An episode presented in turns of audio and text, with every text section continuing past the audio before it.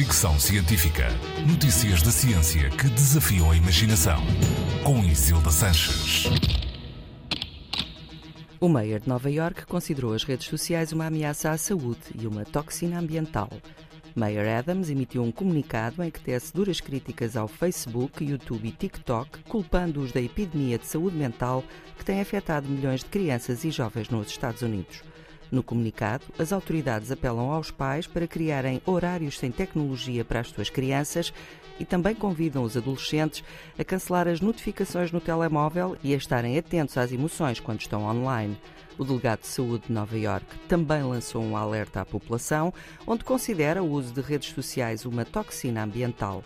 O porta-voz da Meta reagiu a estes comunicados dizendo que há outros fatores que podem explicar a crise de saúde mental na juventude americana, entre eles a pressão escolar, a pandemia Covid-19 e as limitações no acesso a cuidados de saúde.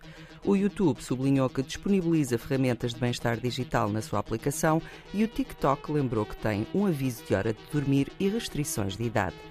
A acrescentar a esta posição de Nova York, 33 Estados americanos processaram a Meta, dona do Facebook e Instagram, por contribuir para a crise de saúde mental nos jovens americanos. Fricção Científica.